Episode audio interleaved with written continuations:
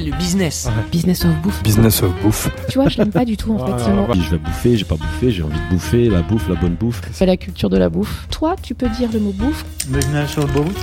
Dans le business of bouffe, c'est comme ça qu'on dit ici. Tout à fait. Je suis très contente de dire bouffe. Nous sommes Daniel et Philibert. Daniel est brésilien et vit à Paris depuis plus de 10 ans. Il est amateur de vin nature et adore cuisiner. Philibert est savoyard, un ambassadeur de son terroir. Nous avons eu l'idée de partager nos rencontres dans un podcast Business of Bouffe.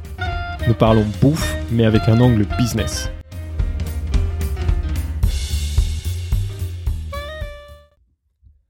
Bonjour à tous, bienvenue dans ce nouvel épisode de Business of Bouffe. Je suis comme d'habitude avec mon associé Daniel qui se passionne pour les marques équitables. Bonjour Daniel. Bonjour Philibert. Alors aujourd'hui c'est un épisode exceptionnel déjà euh, parce qu'il s'agit du premier épisode traditionnel euh, qu'on enregistre en présentiel depuis le confinement en dehors des épisodes de Goût de Bouffe et aussi car notre casting du jour est hors du commun. Nous sommes aujourd'hui avec un ancien ministre de l'économie et un meilleur ouvrier de France, champion du monde de pâtisserie, rien que ça. Et sur le papier, donc ils n'avaient pas grand-chose en commun et pourtant ils se sont retrouvés pour créer une marque équitable de glace artisanale 100% bio, la Mémère. Nous sommes aujourd'hui avec Arnaud Montebourg et David Vesmael. Bonjour Arnaud, bonjour David. Bonjour. Bonjour. Alors dans Business of Bouffe, on a l'habitude de, de rentrer en détail dans le projet de nos invités, de découvrir leur parcours, euh, leurs aspirations, leurs actualités. Avant cela, je vous laisse commencer par vous présenter rapidement, sachant qu'évidemment on a tout le temps du podcast pour venir en détail sur votre parcours et sur le, le- le projet. David, je te laisse commencer. Ben, David Vesmael, donc euh, moi, comme tu l'as indiqué, euh, je suis euh, donc ouvrier de France glacier, euh, membre de l'équipe champion du monde de, de pâtisserie, euh, et euh, donc je suis dans le domaine de la glacerie et de la pâtisserie depuis maintenant 29 ans, donc ça fait euh, ça date. Ouais. Euh, et donc bah, j'ai fait plein de choses hein, auparavant, et euh, notamment euh, j'ai monté récemment, il y a deux ans, la glacerie Paris, donc Ouais. euh, euh, glace artisanale française avec un concept vraiment euh, et des produits vraiment euh, très atypiques et très originaux. Ouais. Et puis en parallèle, bien sûr, euh, le projet La Mémère euh, dont on va On va évoquer en fait, le contour. Voilà. Parfait. Arnaud, je vous laisse vous présenter ou je te laisse te présenter si on peut te tutoyer. Si vous voulez. D'accord. si vous voulez. Euh, je, je, écoutez, moi, je suis euh, entrepreneur euh, depuis plusieurs années maintenant. J'ai créé euh, Bleu Blanc Ruche. C'est une marque équitable dans le domaine apicole. L'apiculture est un secteur effondré. Donc moi, ça m'intéresse d'essayer de remonter quelque chose qui est abîmé. Redresser. Euh, c'est le redressement productif en acte, on va Exactement. dire, comme ça, parce que c'était finalement un engagement politique, ça peut être un engagement entrepreneurial. Euh, finalement, notre vie n'est qu'une euh, ligne de vie une et indivisible. Ouais. Ce qu'on a fait avant, ce qu'on a fait pendant, ce qu'on fait après, ça se ressemble toujours un peu. C'est un peu comme David, qui lui a un parcours dans la pâtisserie. Ben, moi, j'ai un parcours dans la reconstruction économique, finalement, depuis Voilà. très longtemps. Et euh, Bleu Blanc Ruche est une marque équitable qui a pour but de partager la valeur avec les apiculteurs euh, et euh, en contrepartie euh, de faire participer l'apiculture au repeuplement en, abeilles dans, dans notre pays puisque nous manquons cruellement d'insectes pollinisateurs. Euh, après j'ai créé la compagnie des amandes sur un modèle euh, qui est le modèle prémonitoire de la mémère, c'est-à-dire qu'en fait, euh, on a observé qu'il y avait plus d'amandes en France, mais que les Français en consommaient euh, 40 000 tonnes. Quand même. Ouais. Euh, on en produit même pas presque 800 à peine 800 tonnes, 1000 tonnes maximum. Mhm. Et donc euh, tout le reste est importé de Californie essentiellement à 80%. Donc euh, ce que nous allons euh, donner, euh, faire des chèques à Monsieur Trump. On s'est dit non, on est capable de produire des amandiers dans notre pays. Ça pousse en France, dans le sud notamment. Ben, en 1948, il y avait euh, 12 000 hectares d'amandiers en Provence. Ah ouais? Euh, Il y a plus rien, on a mis de la vigne généralement, et aujourd'hui, on a arraché la vigne, et qu'est-ce qu'on a mis à la place? Pas grand-chose. Ouais. Et vous avez une déprise agricole, une défaisance, on dirait, euh, euh, c'est-à-dire en fait, euh, le- le- les sols sont inemployés. On parle des friches industrielles, je pourrais vous parler des friches agricoles. Ouais. Et donc, on a décidé euh, de lever de l'argent pour euh, planter 2000 hectares euh, d'amandiers dans notre pays pour Mhm. relancer la production euh, d'amandiers en France avec l'utilisation de toute la mémoire variétale française des grands des, des- des grandes variétés d'amandes françaises Ouais. Retrouver euh, les qui sont conservées euh, par l'INRA et l'INRA est associé dans la compagnie des amandes Mhm. euh, avec qui nous avons fait un transfert de technologie euh, sur la question de l'amandier et la sélection génétique historique euh, de, de l'amandiculture. Alors, euh, c'est un projet qui a pour modèle, non pas d'acheter de la terre, nous ne sommes pas des Chinois prédateurs, nous sommes euh, de la propriété foncière agricole.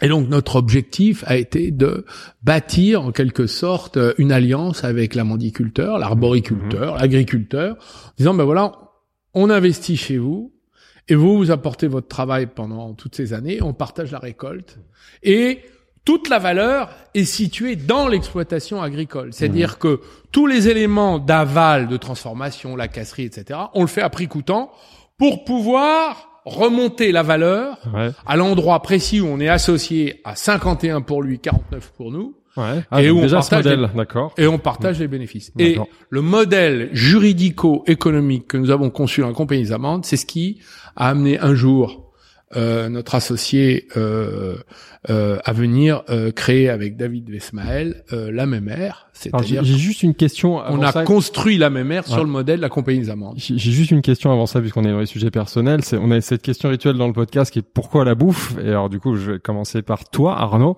Pourquoi la bouffe? Parce que du coup, ces nouveaux projets après la politique, ils sont essentiellement dans la bouffe. Bah, parce Miel, que moi j'en ai assez de mal manger. Ouais. euh, à titre personnel, Mhm. de mal manger, euh, de voir que euh, finalement euh, on pourrait manger à peu près pour un prix semblable, avec une très bonne qualité. Puis j'en ai marre que la France ait piétiné sa fonction nourricière. La fonction nourricière d'une société est fondamentale et on l'a abandonnée. La crise morale, désespoir du monde agricole, la, destruction capitale de valeurs dans le monde agricole, ces vagues de, de, de, de suicides qu'on a connues, euh, c'est- c'est- c'est- qui d'ailleurs ont été très bien mises en scène par Guillaume Canet dans, dans le film Au nom de la terre. Tout ça, ça m'a toujours bouleversé. D'ailleurs, j'ai toujours été un élu rural. Ouais. Et je me souviens, il y a 20 ans, j'étais jeune député, j'allais dans les assemblées de la FNSEA où je me faisais huer parce que j'étais de gauche, euh, et les types euh, me huaient parce que je leur disais bientôt il y aura un plan de sidérurgie, ça concernera l'agriculture. C'est une honte de parler comme ça de nous. Je dis mais je parle pas de vous comme ça. C'est ce qui va se passer et maintenant faut comment on s'organise? Et euh, finalement c'est ce qui s'est passé. 20 ans après, moi j'ai vu l'agriculture s'écrouler. Mhm. Et la France a, a des ressources considérables. Donc, il faut donc remettre de la richesse, rémunérer le travail, euh, accepter de payer un peu plus cher son alimentation en contrepartie d'aliments, de produits sains, bons euh, et bien travaillés grâce à la main de l'artisan. La transformation ne peut plus être chimique, industrielle. Ça, Elle doit être- ouais, ouais. Donc nous, quand on a fait la même ère avec David, euh, qui est champion du monde de la pâtisserie, excusez Mmh, du peu, et maître et maître euh, meilleur ouvrier de France. France. et maître glacier, on a dit on enlève tous les E, tous les additifs, toute la chimie, il y a que du naturel. Et on va vous expliquer ce qu'il y a dedans. Et c'est extraordinaire. C'est une tuerie cette glace. Regardez ce que les gens disent sur les réseaux sociaux. Ah, c'est vrai. On on va revenir sur ça, mais justement, David, est-ce que tu peux nous dire pourquoi la bouffe ou pourquoi la glace? Comment tu es arrivé dans cet univers-là? Alors pour deux raisons. Euh, première raison par hasard parce que j'étais Ah. pas du tout prédestiné euh, à être dans ça ce domaine-là. d'être honnête. à, à l'âge de- à l'âge de 16 ans, euh, je savais pas trop ce que j'allais faire, euh, quel était un petit peu mon mon devenir euh, au niveau des études. Et puis euh, par hasard, voilà un stage en fin de troisième qui m'a permis de découvrir pendant une semaine ce, ce domaine, ce métier. Et puis je me suis dit tiens, euh, un métier à la fois euh, intéressant, valorisant, où on a des responsabilités, euh, où on crée des choses et on fait des choses de ses mains et, et on a aussi le, le retour direct euh, Ouais, du consommateur. Et je me suis dit tiens pourquoi pas. Et euh, j'ai commencé dans ce domaine et tout de suite ça m'a plu. Et et et là pour le coup j'ai été euh, très valorisé aussi par ce métier parce que bah, quand ça se passe bien euh, automatiquement bah, voilà c'est beaucoup plus valorisant que dans un cursus euh, traditionnel galère, éducatif sûr, où on ouais. est dans la moyenne euh, dans la moyenne générale on va dire. Et, et je voyais pas trop d'intérêt. Et puis après euh, deuxième deuxième chose par passion. Parce que on, on fait pas ces métiers euh, aussi longtemps je vous disais ça fait 29 ans euh, si on n'a pas la passion en fait on est vraiment dans un métier de passion parce que c'est un métier euh, exigeant euh, un métier euh, enrichissant, valorisant, euh, extrêmement euh, euh, intéressant au quotidien où on rencontre des gens, où on, se valorise, où on voit aussi on rencontre énormément de gens, des producteurs, des, des, des gens de tout domaine comme comme Arnaud. Voilà, c'est c'est ça aussi qui, qui est extrêmement passionnant parce que chaque journée est différente, alors qu'on est toujours dans une notion de fabrication de produits. Et c'est ça qui est extrêmement intéressant et qui fait que ben, ces métiers sont des métiers de, de passion. Et si on revient donc du coup à, à Mémère, qui est le sujet d'aujourd'hui, comment vous avez eu l'idée Quels étaient les déclics? Donc tu nous parlais déjà des amendes, de cette démarche-là, qui était peut-être un début pour ce que vous avez construit avec la Mémère. Quels étaient les moments où vous avez dit bah ça y est, on va lancer cette marque-là, on va se lancer dans la glace? Ben, en fait, euh, euh, le modèle de la compagnie des amendes, qui est une euh, qu'une alliance capital-travail, c'est-à-dire qu'il y a un financier mhm. que nous levons nous, nous levons des financements et euh, nous investissons euh, dans ce que les, les, agriculteurs ne peuvent pas financer parce que c'est trop élevé, les montants sont trop élevés, du, matériel, le niveau de la dette est trop élevé, et donc l'agriculteur peut pas le faire.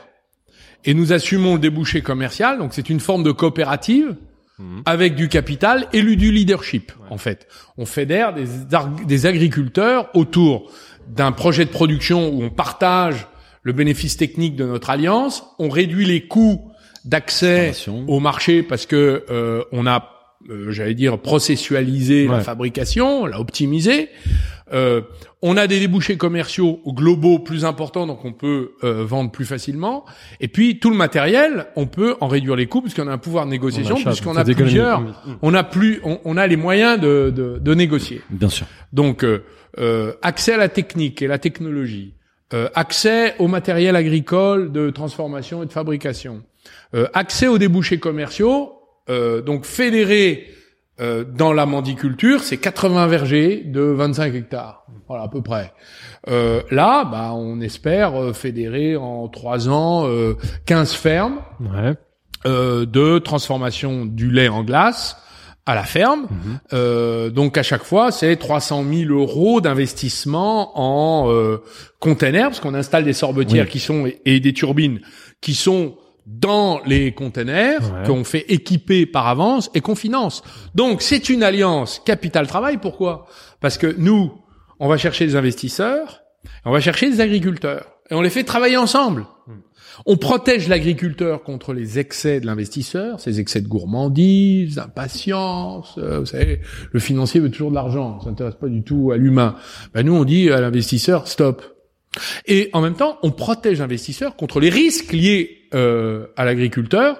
Euh, je sais pas, euh, il part en vacances, il revient pas, il est pas fiable, il rembourse pas finalement ce qu'on lui a prêté, etc., etc. Et tout ça fait que on a euh, une sorte d'alliance qui fonctionne équilibrée entre d'un côté l'investisseur, de l'autre côté l'agriculteur. Et cette alliance capital-travail, nous en sommes, nous, les garants. Et ça, c'était le modèle avec les amendes. Mais c'est le même. Et c'est aussi le même modèle ah bah, que, que, tu as dupliqué du coup sur la, les glaces. exactement le même. Par exemple, donc la compagnie des glaces que nous avons fondée, David Mesmaël, euh, moi-même, euh, Stéphane Sauter, Maxime Deleplace, nous sommes quatre associés. Euh, je veux bien qu'on revienne d'ailleurs sur les, les profils des quatre associés. C'est intéressant. Donc c'est les, quatre associés que, qui ont fondé la compagnie des glaces. Nous levons de l'argent. Mmh. Mmh. Voilà. Nous finançons euh, les installations euh, au meilleur coût au meilleur prix. Euh, L'agriculteur n'a pas à avancer d'argent ni à s'endetter, donc son exploitation laitière est protégée. Mhm. Euh, cette société que nous fondons avec lui, où lui est majoritaire, il est son propre patron, et nous minoritaires, nous finançons en compte courant lui, euh, il a l'avantage euh, de ne mettre que 5000 euros mhm. dans le capital, donc c'est le niveau de son risque. Et cette société garantit l'achat du lait pendant 5 ans à hauteur de 80 centimes le litre. Un prix euh, qui est fixé par contrat fixe. Qui est Je veux juste vous donner les tarifs de marché. Ouais, voilà, c'est ça. Le lait conventionnel, c'est 36 centimes. Mhm. Le lait bio, c'est 46 centimes. Et, vous, et nous, c'est 80 centimes. 67% de plus que le marché. Et donc ce qui permet, et c'est un vrai sujet, bah, c'est une triple rémunération pour l'agriculteur qui travaille. Et la première, c'est le prix du lait auquel on l'achète ensemble à son GAEC ou à son exploitation agricole, c'est le premier revenu. Deuxième revenu, c'est les emplois qu'on va créer. Il y en a forcément un dans la famille euh, qui est un emploi euh, un peu plus au-dessus du SMIC. Mhm. Puis le troisième, c'est que on gagne tout de suite l'argent. Il n'y a pas de glace produite qui ne soit pas vendue. Hmm. Ça n'existe pas. Donc en fait, toute glace vendue Et bien permet euh, à la société qu'on a fondée avec lui, lui 51%, nous 49%, ben on partage les résultats ensemble. Voilà. C'est- Ça fait trois revenus. Ouais. Bah, c'est Ah ben, un- une marque équitable. Voilà. Et on remplace l'industrie de la glace par une succession d'ateliers décentralisés dans la campagne française. Et évidemment, on vend en vente locale. Donc, euh, la famille Morin qui a créé la, la, la, Sa première ferme. ça première ferme Mhm. qui est à près de Fougères, euh, dans l'île et Vilaine, Mhm. en Bretagne. Euh, tous les samedis, il y a de la vente à la ferme et euh, ils font des chiffres, un chiffre d'affaires très important par semaine. Plus les supermarchés locaux, les épiceries locales. Ouais. Et nous, on assume euh, la vente au niveau national et international. Avec les grandes Bientôt. enseignes. Ouais. Bah, c'est c'est un très beau projet et c'est pour ça qu'on est là parce qu'on voulait comprendre les coulisses du projet. Donc on va revenir dans les détails sur la partie organisation, les producteurs, etc. Mais avant de parler de ça, on aimerait juste, tu as fait référence à l'industrie de la glace. Donc juste pour qu'on qu'on qu'on se situe bien dans cette industrie-là, est-ce que vous pouvez nous expliquer un peu plus sur cette industrie-là? Quelle est la taille de cette industrie? Qui sont les acteurs principaux?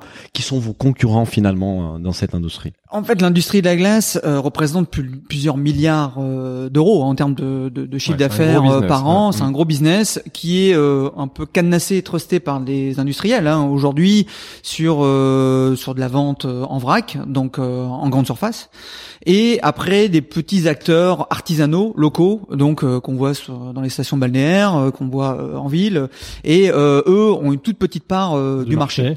Voilà. Les Donc gros, les gros, c'est Unilever, Nestlé. euh, c'est ça, voilà, les grands qui, groupes qui ont alimentaires vraiment, connaît, qui sont vraiment dans le créneau et qui inondent le, le marché avec bah, tout ce tout ce qu'on connaît, hein, c'est-à-dire euh, euh, les inconvénients, euh, les comment les ingrédients, les les, les additifs, euh, tout ce que ça comporte en termes d'industrialisation et aussi cette démarche purement industrielle qui est pas du tout la nôtre et qu'on Bien voulait sûr. pas du tout euh, valoriser. Et donc du coup, euh, là sur le marché de la glace, ça et le projet La Mémère part aussi d'un constat, d'un constat de, de se dire aujourd'hui il n'y a aucune solution, aucune production directe et locale à la ferme, tout au moins encadrée correctement avec ce cercle vertueux qu'Arnaud a évoqué Ouais. et euh, ce partage en fait des compétences et euh, ce partage des savoir-faire et aussi cette démarche vraiment de valoriser ce travail, cette matière première, ces savoir-faire et que ce soit gagnant-gagnant. Mhm. Et donc fort de ce constat-là, euh, eh bien euh, voilà, le hasard fait que on s'est rencontrés à ce moment-là et que nos nos visions étaient communes pour pouvoir porter ce projet-là euh, et euh, et le, le faire lui faire voir le jour euh, autour d'une euh, d'une démarche vraiment uniquement d'abord produit, Mhm. production et euh, artisanale avec tout le contraire de ce qui se fait aujourd'hui sur le marché. Donc euh, au niveau des industriels, par rapport à, à la fabrication, par rapport au choix des ingrédients, par rapport à toute cette démarche qui est vraiment mercantile et que nous on voulait vraiment sortir de cette euh, de, de ce projet. Voilà un petit peu le, le, le- le- la différence notable entre. euh, On, on a compris la dimension éthique et ça, à la limite, on y reviendra un peu plus en détail. Mais sur la partie produit, sur le, la- la- le, le- le- quelles sont les dérives des produits industriels dans la glace enfin, bah, les, les dérives sont les déjà le choix des mais- ingrédients. Ouais. Donc il y a la traçabilité elle n'est pas mise en avant parce que Mhm. euh, aujourd'hui euh, vu compte tenu des volumes qui sont euh, qui sont fabriqués sur des industriels ils vont prendre euh, le minerai ou la matière première là où elle se trouve donc euh, il n'y a pas de traçabilité euh, là-dessus Euh, ensuite les autres ingrédients vont être vont tourner autour de la recette autour de l'équilibrage de cette recette pour avoir une notion à la fois technique mais aussi surtout économique Un rendement. Mhm. rendement. Donc euh, du coup, on va utiliser des ingrédients qui sont peu Moins ouais, ou pas sûr. naturels du tout, euh, avec des process qui sont industrialisés et avec un, une addition, euh, un ajout d'air dans, Ouais, la glace voilà, ouais. euh, qui va permettre de réduire en fait de façon euh, faciale, on va dire, le coût de la glace. Sauf que si on ramène ça au prix au kilo, c'est ça qui est en fait le déterminant. Et aujourd'hui, légalement, euh, euh, on est obligé d'afficher le prix au kilo des glaces, et c'est une bonne chose parce que ça met la différence justement entre les industriels Qui et les artisans euh, voilà, ouais. qui mettent de l'air euh, impunément dans euh, leur fabrication, ce qui permet d'avoir plus de volume, mais de mettre moins de produits. Voilà. Ça, je savais pas. Donc, en fait, dans la fabrication industrielle de la glace, on va rajouter des l'air pour que ce soit un produit plus aéré, mais du coup, euh, C'est ça, moins coûteux. c'est ça. Pour ça, Et, intéressant. et je découvrais en préparant le podcast une autre dérive des industriels, c'est que finalement, même la- tous ces grands groupes aujourd'hui ils produisent même plus en France. Aujourd'hui, il y a plus de production, il y a plus de producteurs de glace de grande taille en France. Enfin, à part l'artisanat. Si on reprend la, la, la question de l'industrie de la glace, euh, aujourd'hui le marché de la glace, comme le disait David, c'est euh, un milliard d'euros euh, euh, et à 70% environ euh, Nestlé, Unilever, General Mills. Voilà. Bon, Euh, qui fabrique en dehors de Agendas à Arras, c'est la seule usine de glace industrielle en France. France. Tout le reste est importé. Donc ça vient d'Angleterre, ça vient d'Allemagne, ça vient de Hollande, ça vient d'Italie. Même Grom, qui est une marque euh, qui semble artisanale, Bien sûr. tout ça, c'est ces groupes. Donc, euh, notre choix a été de dire, euh, vous allez euh, redécouvrir ce qu'il y a dans la glace. C'est un, il y a, y a un travail pédagogique vis-à-vis du consommateur Mhm. en disant, ben dans la glace, nous, euh, l'agent texturant, il est pas chimique. Mhm. Les fruits, ils ne sont pas traités chimiquement, ils sont bio, 100%, et ils sont d'exploit issus de euh, certifiés euh, issus d'exploitation euh, de l'agriculture biologique. Et le lait est lui aussi issu de euh, l'agriculture biologique, puisque nous n'allons que dans des fermes qui produisent du lait bio, généralement pour les grandes coopératives biologiques. Et qui fait aucun trajet parce qu'il est à côté, en fait. Les Il ne fait aucun trajet. Voilà. Il ne fait aucun trajet. Donc en fait, euh, ce choix-là, euh, ce choix technique, et ce serait bien que David nous donne les détails sur ce que sur, sur les choix euh, de, de, de, du texturant euh, naturel Ouais. et la façon dont il a conçu la recette. Lui, euh, parce que lui c'est un grand pâtissier. Ouais, c'est un- Euh, sa un modestie l'empêche de le dire, mais moi je peux le dire. c'est un grand pâtissier, un grand glacier. Il faut voir les glaces qu'on mange dans sa glacerie euh, euh, à la glacerie de glacerie, Paris. Euh, confirme. donc, en fait, on a décidé et on forme les agriculteurs à fabriquer de la glace selon les recettes du meilleur ouvrier de France. Donc, en fait, les Français qui achètent la même air, ils ont du meilleur ouvrier de France artisanal avec des produits 100% bio, sans aucune dérogation à cette euh, loi qu'on s'est fixée, euh, euh, et une glace exceptionnelle. Et par la texture, et par le goût, et par les ingrédients, la naturalité. Et c'est pour ça qu'on a un très bon score chez Yuka. Ouais, ça, Ah bah justement, on avait une question par rapport à ça, c'est que est-ce que Yuka ça a été pris en compte lors du développement produit Est-ce que c'était un objectif d'avoir euh, un bon score sur, Yuka ou c'est un développement produit qui a été à part? J'allais dire que ça a été la cerise sur le gâteau. Euh, mais au départ, euh, le cahier des charges était vraiment de partir de la matière première essentielle, c'est-à-dire le lait bio et Mhm. par extension la crème bio qui est fabriquée directement sur l'exploitation. Voilà. J'ai une petite question là en parenthèse. Il y, a, il y a quelle quantité de lait dans une bonne glace? Bon, pour un On pour est, faire un on litre est à ouais. Peu près à 60%. Donc la matière 60%, première, ouais. 60%, c'est Ouais. c'est du lait. ouais. Voilà. Donc matière première principale. Mhm. La crème vient en deuxième, Mhm. et ensuite les ingrédients, un peu de sucre, euh, et on y reviendra. Je vais expliquer en détail hein, euh, Justement, les, le les sucre en ingrédients. général, Yuka aime pas trop quand il y a trop de sucre. Bah, il en faut un minimum Ouais, parce bah, que une une tout le- glace, sinon, c'est pas gourmand, quoi. Et puis il y a une, une question aussi de d'équilibre et de texture, c'est-à-dire que le travail et le métier du glacier, c'est justement d'équilibrer ces matières premières, de calculer en fait les recettes et de les établir pour avoir à la fois un goût, une texture, Ouais. une couleur et avoir vraiment tous ces paramètres qui sont pris en compte pour l'équilibre et la création d'une recette qui va aussi être bien sûr très bonne mais aussi se conserver dans le temps. Et là c'est l'objectif aussi, C'est- c'est-à-dire qu'on peut faire une très bonne glace de façon instantanée Ouais. euh, même à la maison, mais après, nous, on est dans une démarche aussi où il faut qu'on puisse fabriquer et, euh, et proposer un produit qualitatif pendant plusieurs mois euh, pour nos pour nos clients et nos consommateurs. Et, co- et comment tu fais justement? Parce que bah, tu mets des agents texturants, bah, les industriels doivent mettre des E, comme disait Arnaud tout à l'heure. Toi, qu'est-ce que tu mets euh, Alors, ton- donc nous, on est place? donc on, on part de la matière première, le lait, la crème bio directement sur l'exploitation. Ensuite, on va utiliser des sucres, du sucre bio, Ouais. d'accord, et simplement ensuite des agents texturants qui sont issus d'algues ou de végétaux, Ah. de racines bio totalement naturel aussi, Mhm. pour le, supprimer totalement ces e Ouais. que ne qu'on ne voulait pas euh, dans la recette, euh, dans l'équilibre de la recette et euh, aussi dans, l'étiquetage.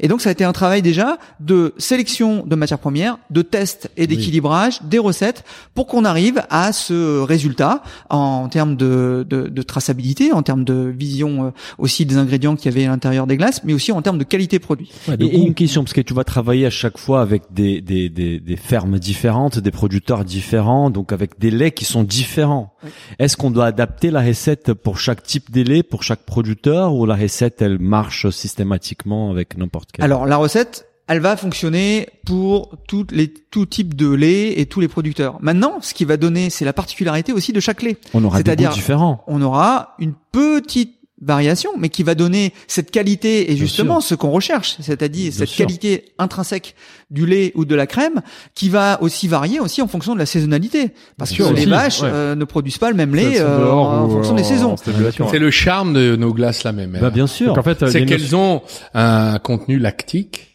qu'on ressent et qui est un qui est un, un charme absolu. Ouais. Et il y a presque une notion Pardon, de... euh, David. Il y a mais- bien sûr. Je me permets. Là, c'est le consommateur de Oui, vos mais- glaces. Mais ce qui est aussi sympa, c'est qu'aujourd'hui vous avez, vous travaillez avec un producteur qui est en Normandie, mais demain vous travaillez avec un producteur dans les sud de la France qui travaille avec une autre race euh, des vaches, et on va avoir une glace mémère qui aura un goût différent de celle vendue en Normandie.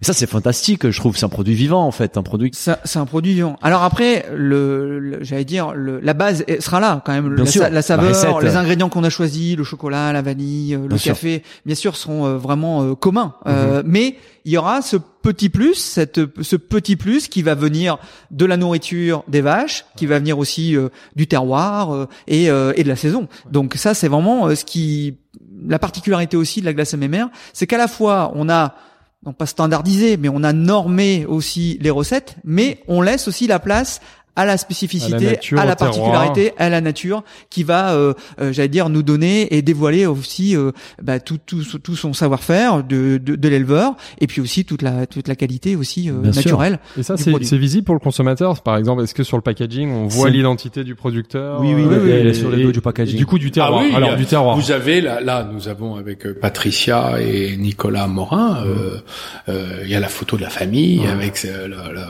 leur vache, euh, leur mémère. Hein. Bon, euh, c'est un peu ça. Hein. Ouais. C'est l'esprit et puis qui raconte l'histoire du Gaët, comment ils ont créé ça, pourquoi, comment euh, et leurs traditions. Ce sont des, c'est une famille qui est dans le bio depuis très longtemps, qui a produit du lait pour le beurre euh, bordier Ouais. euh, qui a Ouais. décidé de venir avec nous. Et c'est eux qui ont été candidats, qui nous ont téléphoné pour nous demander, euh, pour nous demander de de de de- d'essayer. Et on s'est laissé évidemment mutuellement séduire. Bah, on va on va parler, on, on garde les producteurs parce qu'on a plein de questions par rapport à ça. On, on- on est allé sur les produits, donc on veut juste finir de comprendre en fait les, les typicités. Euh, moi, ce que je trouve génial de la démarche, même d'un point de vue marketing, hein, on parle pas des marketing là tout de suite, mais moi en tant que consommateur, je serais très curieux de goûter votre glace euh, en Normandie et la glace que vous allez faire à côté de Toulouse parce que ça ça crée des espèces d'appellations euh, mémères. Et, et en Savoie, moi je suis savoyard, j'ai- Euh, je, je sais que les, les races, les races savoyardes font un lait particulier, et certainement des glaces euh, la mémère avec des races savoyardes de montagne ont forcément un goût un peu plus Mais c'est particulier. aussi le, le charme de, Ouais. de, la- de, de cette sûr. glace, de la mémère, c'est que même si on se dit c'est la mémère, mais du d'un producteur à l'autre, on va pouvoir aussi découvrir aussi des choses euh, particulières. Ça, c'est hyper Alors sympa. après, il faut être un petit peu érudit quand même et avoir un palais aussi aguerri parce que euh, voilà, c'est pas du, on n'est pas du simple au double hein, en termes de, en termes de, de saveur, mais on a, va avoir des petites particularités qui vont pouvoir ressortir effectivement en Vous allez fonction. pouvoir de- lancer des AOP euh, de glace, en effet. Et, et justement, euh, euh, David, tu as l'expérience donc d'avoir la glacerie des Paris. On suppose que les méthodes des productions et les recettes elles sont pas identiques parce qu'un produit euh, comme la mémère, il doit, il est distribué euh, dans les supermarchés, il a peut-être une, une durée de vie qui est peut-être plus longue.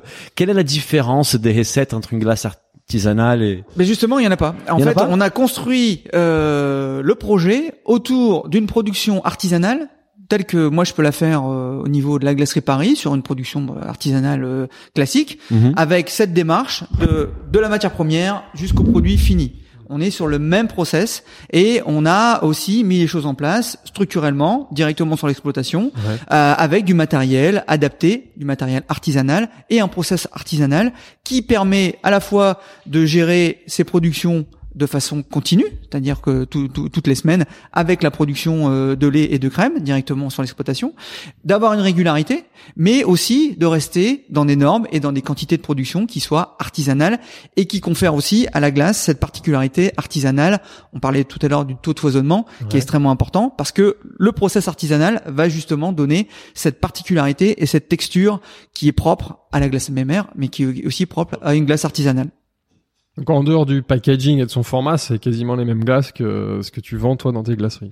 Alors sauf que le, moi la matière première est différente parce que j'utilise le, le- le lait, et la crème d'un éleveur des Hauts-de-France. Bien sûr. Et puis après d'autres types d'ingrédients parce que la- notre gamme est beaucoup plus large, euh, beaucoup plus large. Donc on est sur le même process avec des recettes bien sûr qui sont euh, qui sont spécifiques aussi à, à notre enseigne à la glacerie Paris et une gamme qui est dédiée euh, aussi à, à la mémère.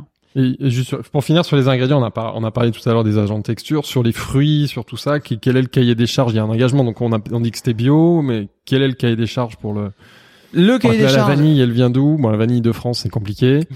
Bah, il y en a- y en a à La non Réunion. Ouais, voilà. D'accord. Donc on est en train de travailler encore pour développer aussi nos partenariats avec les producteurs français pour avoir encore plus de possibilités de sourcing pour aussi les, les futures saveurs qu'on va développer parce que il faut, va falloir élargir la gamme aussi en termes de, de saveurs. Aujourd'hui, Euh, il y a vanille, chocolat, fraise, framboise, c'est ça? C'est ça. Et café. café. Et café. Ok. Voilà. Donc une gamme courte, mais qui correspond quand même à des à une consommation quand même assez large. Et le but, c'est de de de, de construire aussi euh, des partenariats avec d'autres producteurs. Et pour les fruits, bah, ça a été aussi de sélectionner des producteurs français avec des fruits bio et qui étaient aussi traités directement sur l'exploitation pour justement là fabriquer et avoir du fruit directement euh, de très bonne qualité et euh, qui allait nous permettre aussi de pouvoir l'utiliser dans la glace, dans, dans la glace framboise et dans la glace à la fraise. Bien sûr.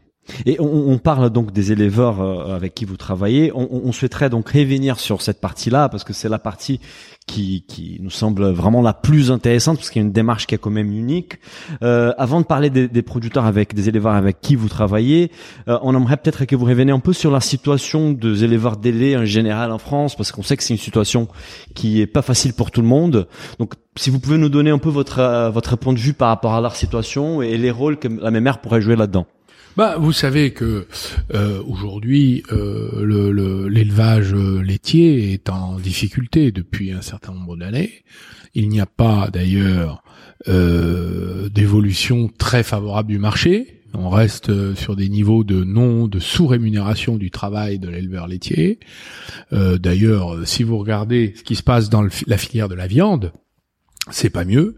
Hein, ce sont des, des, des rémunérations qui, étaient, qui existaient déjà il y a 35 ans. Donc euh, vous avez aujourd'hui euh, une sorte de euh, de- de- de- d'incapacité de, l'agriculture à, à obtenir une bonne rémunération pour le travail accompli. Et c'est un des, travail. des producteurs qui se payent même pas le SMIC, voire même le tiers du SMIC je en ne moyenne. vais pas faire Ouais, de misérabilisme, mais tout le monde a compris que vous avez un appauvrissement de euh, de ceux qui travaillent dur pour vivre dans l'agriculture. Mm. Donc c'est pas acceptable. Alors vous avez eu une première réaction des consommateurs avec les marques équitables qui ont commencé à apparaître. C'est le cas de C'est qui le patron Nicolas qui a fait un ouais. effort de quelques centimes. Après vous avez euh, une autre marque qui s'appelle équitable qui s'appelle Fair France qui a euh, là aussi euh, euh, décidé d'aller au-delà. Là, ils sont euh, beaucoup plus hauts. À 50 euh, pour le lait bio, c'est on est au-dessus de 50 centimes. Et, euh, et nous, on a décidé de frapper un grand coup en disant mais pourquoi nous ne pourrions pas imaginer une stratégie de transformation de la matière première à la ferme, dans laquelle finalement il y a du travail. C'est un autre travail. Comprenez, quand vous êtes agriculteur, vous travaillez avec la nature, euh, les éléments, euh, les imprévus. Euh, Il y a des week-ends où vous travaillez, et puis des jours de semaine où vous ne pouvez pas parce qu'il tombe des cordes.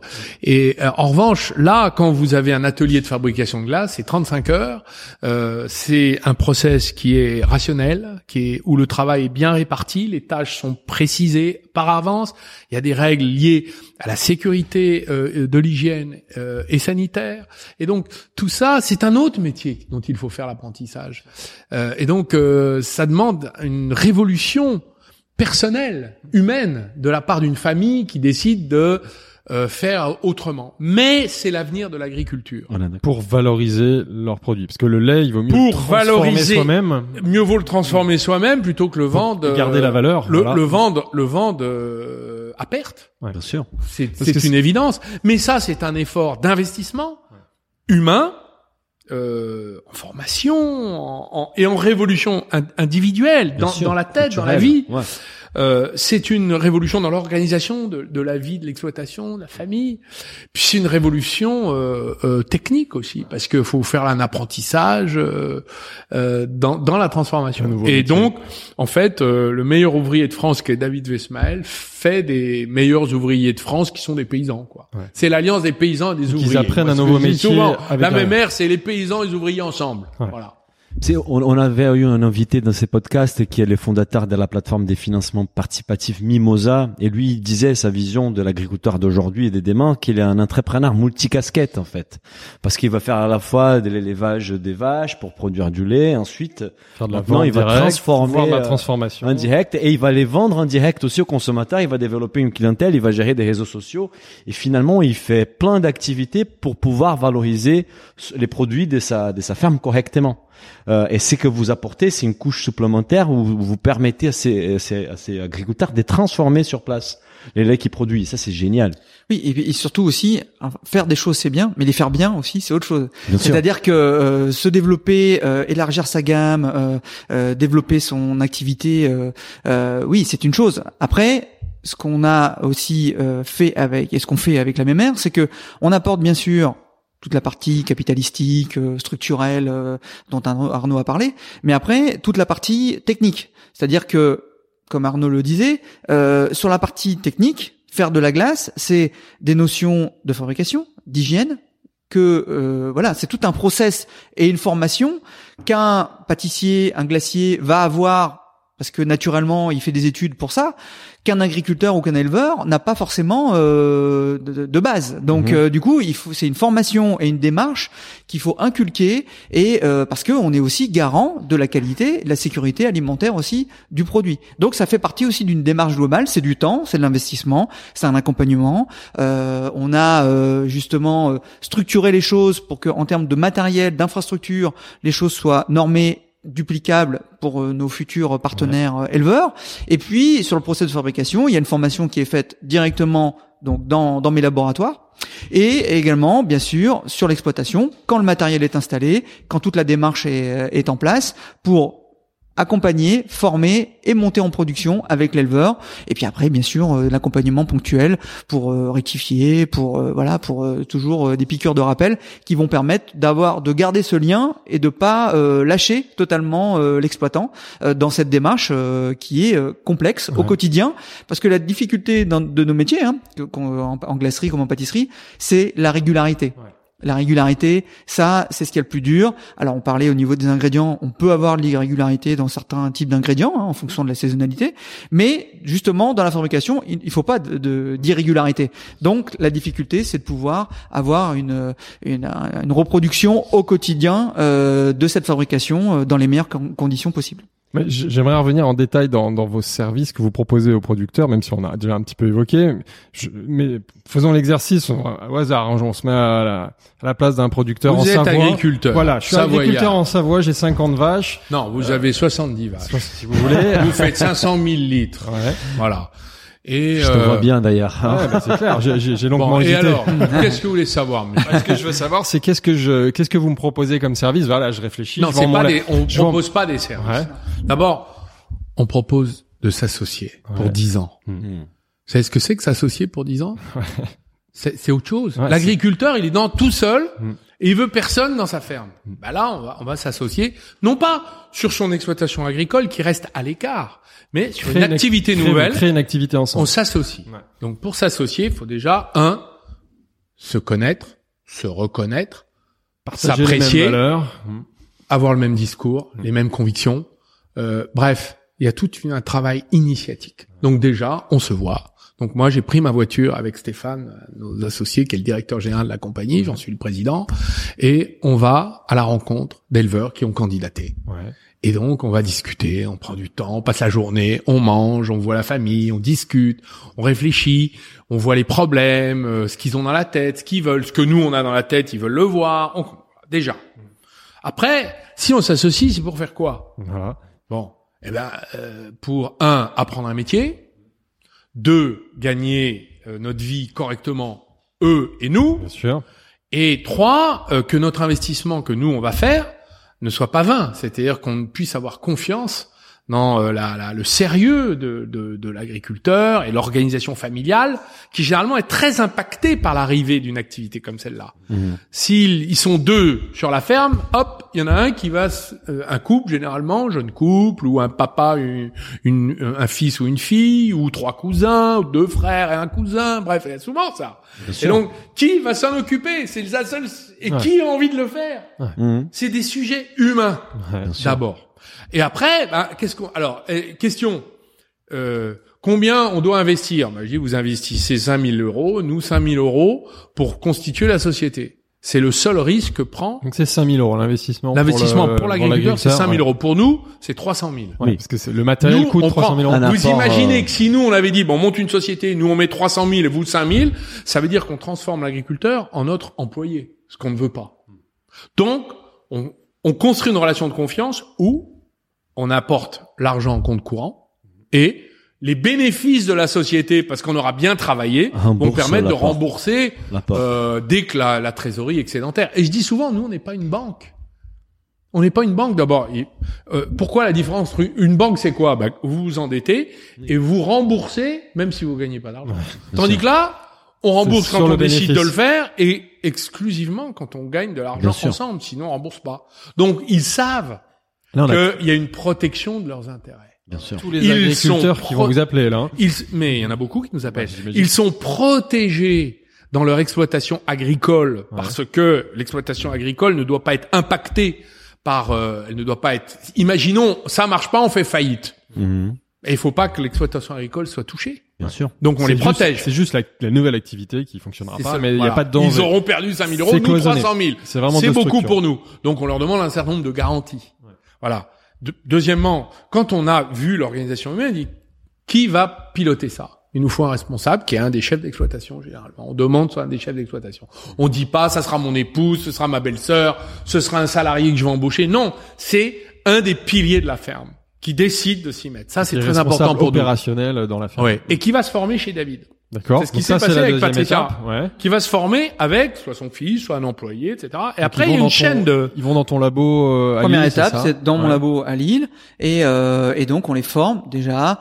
Parce que dans, dans mon laboratoire, c'est un laboratoire aux normes, aux normes européennes, euh, donc voilà, 400 mètres carrés, donc qui permet déjà de comprendre aussi cette démarche de fabrication artisanale avec toutes les contraintes hygiéniques, euh, voilà, toutes les contraintes du process de fabrication. Donc déjà, ça met aussi les choses directement euh, en perspective et surtout leur montrer que, bah, effectivement, il va falloir apprendre un nouveau métier. C'est une formation accélérée pour devenir maître glacier. euh, Une formation euh, Ouais. effectivement accélérée. Ça, ça dure, elle dure combien de temps cette formation? Bah, c'est généralement c'est une- quelques jours, trois Ouais, quatre voilà. jours déjà euh, dans au laboratoire et puis après sur l'exploitation, on est plus sur une à deux semaines euh, pour pouvoir lancer la production, la monter en production pour pas Et les mettre en lâcher pratique. euh, et mettre en pratique. Le but c'est pas c'est de les accompagner. Euh, c'est-à-dire que comme Arnaud le disait, c'est gagnant-gagnant. Donc Mm. du coup, nous euh, la pérennité aussi euh, de l'activité, ouais. de l'exploitation, euh, de, de la fabrication est extrêmement euh, importante, même primordiale. Donc c'est pas on met en place et puis hop, on, on s'en va, débrouillez-vous. Il y a un accompagnement, il y a un suivi parce que euh, c'est l'objectif d'avoir cette régularité et d'avoir cette pérennité d'activité avec nos partenaires. Donc en plus vous donc vous vous financez le matériel, vous accompagnez l'installation du matériel. J'ai j'ai vu des visuels le matériel d'ailleurs c'est Oui, un, est-ce un qu'on grand conteneur. peut-être plus du matériel Ouais. C'est c'est quoi Ce sont des containers Qu'est-ce qu'il y a Ben, nous à l'intérieur de ces amenons, containers nous amenons cinq containers, D'accord. euh, trois qui sont qui sont accolés et qui constituent le laboratoire de production. D'accord. Donc c'est très facile à apporter. On les amène euh, en camion, on les pose en grue. On n'a qu'un terrassement à faire. Euh, Une journée, c'est installé, on va dire, grosso modo. oui, à peu près. Ouais. Il, y a, il y a quand même les branchements des eaux, du lait, de l'électricité, il y a tout ça. Il y a le tank à lait qui doit être alimenté, etc. Donc, et puis le stockage. Hein, donc vous avez un surgélateur à moins 18. Hein, Il y a un container qui fait qui euh, spécialement chambre froide, quoi. qui est le stockage chambre très froide Très froide, voilà. négatif. et euh, le reste euh, est, est- est le laboratoire de production.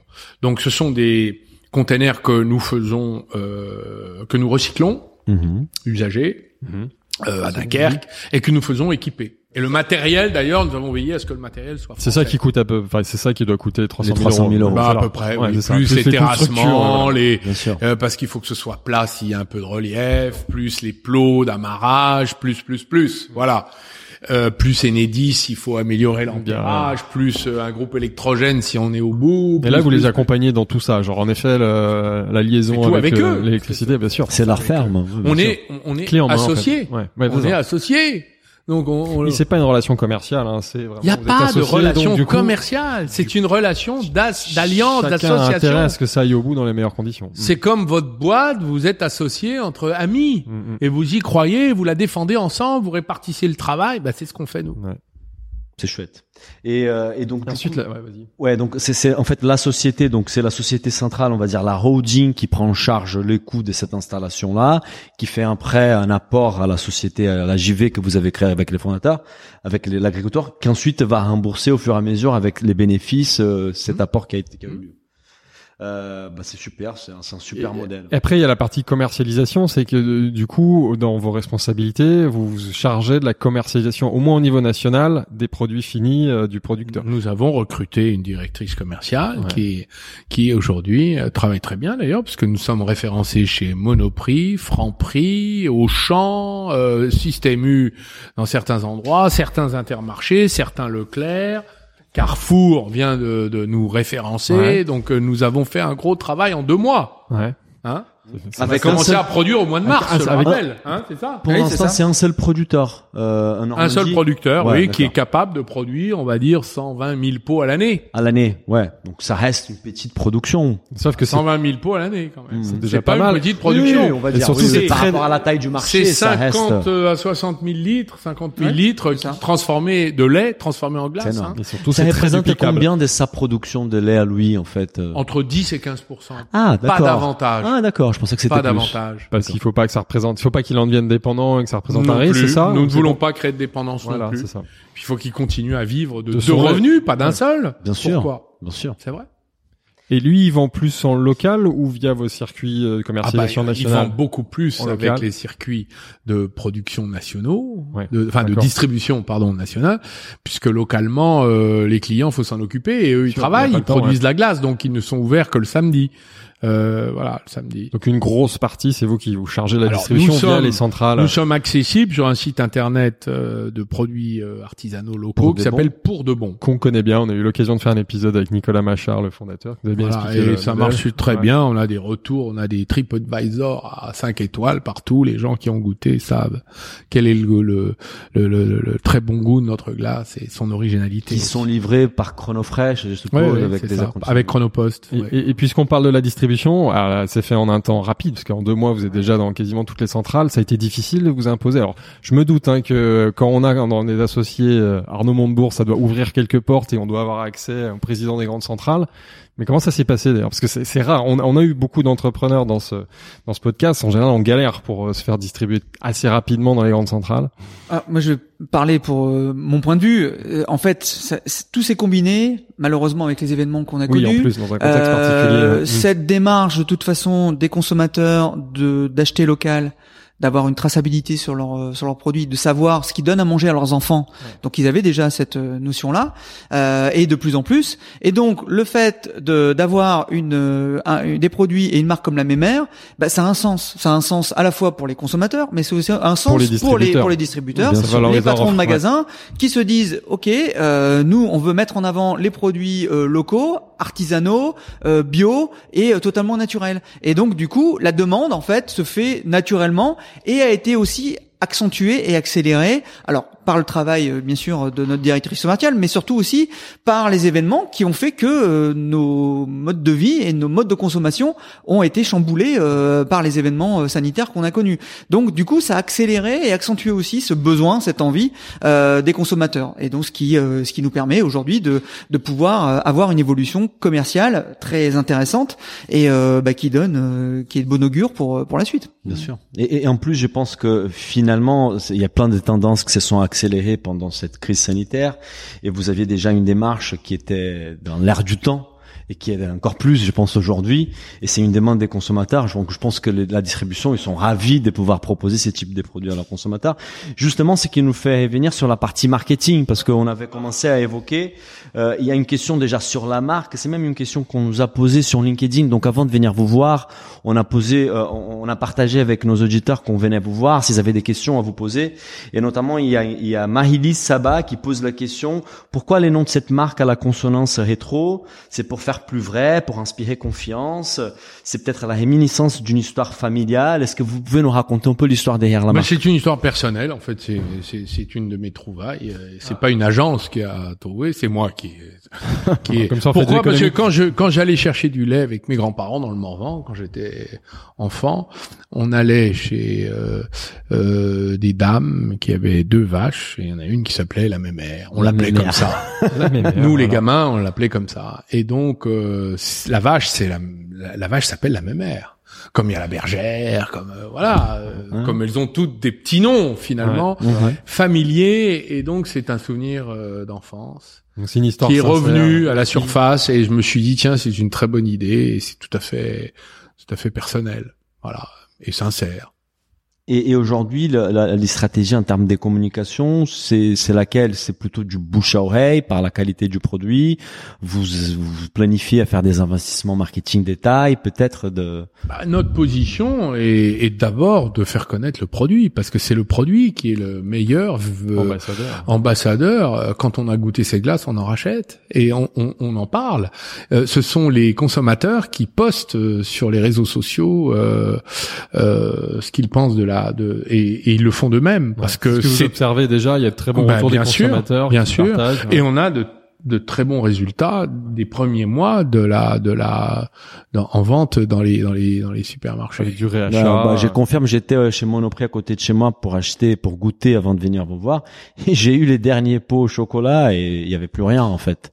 C'était un rupture déjà, donc je suppose que la Oui, demande. elle oui, est on a des recommandes partout, des ruptures. euh, ils recommandent des palettes, donc euh, nous sommes euh, nous sommes euh, victimes de notre succès. Et nous allons euh, tenir euh, le niveau des approvisionnements parce que la production à mon tour euh, euh, fonctionne bien avec l'équipe de, de de Patricia et Nicolas Morin. Ouais. Voilà. Mm. Surtout qu'on on rentre dans la haute saison pour la pour la glace là. Je Et sais. donc notre notre nous notre vision c'est c'est de d'abord le produit, euh, ensuite le partage de la valeur avec les agriculteurs, donc de raconter l'histoire de notre alliance avec les agriculteurs parce que on partage euh, les profits. C'est plus l'industrie de la glace qui capture les profits au détriment des gens qui travaillent. Mhm. C'est ceux qui travaillent qui sont justement rémunérés pour euh, leurs efforts. Et en plus qui travaillent bien selon euh, les règles de l'art, euh, Ouais. de l'artisanat, Mhm. et qui en plus euh, nous donnent un très bon produit. Voilà. ça que à un prix qui est un prix de marché. Mm. On est euh, moins cher que toutes les glaces bio qui sont en vente. Hein. C'est ça qui est, qui est très important. Je rappelle que la glace bio, sur le milliard de la glace vendue, c'est 1,7% du marché. Il Ah n'y a ouais. pas de concurrent. Oui. Oui. Nous n'avons pas de concurrents en glace bio, très peu. Très peu. Vous avez des glaces paysannes, vous avez des glaces bio, c'est vrai, mais elles ne sont pas distribuées, elles n'ont pas cette ampleur, elles n'ont pas cette am- ambition. Oui. Voilà. C'est donc pour nous, nous nous plaçons quand même nos, nos ambitions euh, de façon euh, très très très élevée parce que on veut que cette marque s'installe dans euh, dans dans le, le dans dans, dans l'esprit collectif parce qu'elle raconte l'histoire de la euh, réhabilitation de la fonction nourricière de Hmm. la société.